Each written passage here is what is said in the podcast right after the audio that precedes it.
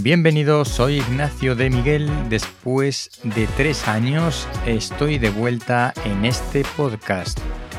En esta ocasión voy a comenzar con una serie de contenidos sobre resolución de problemas en los negocios y CPS o Complex Problem Solving, es decir, la resolución de problemas complejos.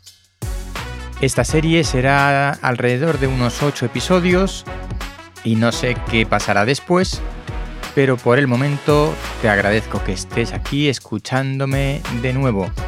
Recuerda que puedes seguirme en ignaciodemiguel.es, además de en este podcast, que estos contenidos los podrás leer en el propio blog y también si quieres podrás recibirlos por correo electrónico en la newsletter en ignaciodemiguel.substack.com. Mañana mismo sale el primer episodio de la serie de contenidos sobre resolución de problemas en los negocios. Te espero.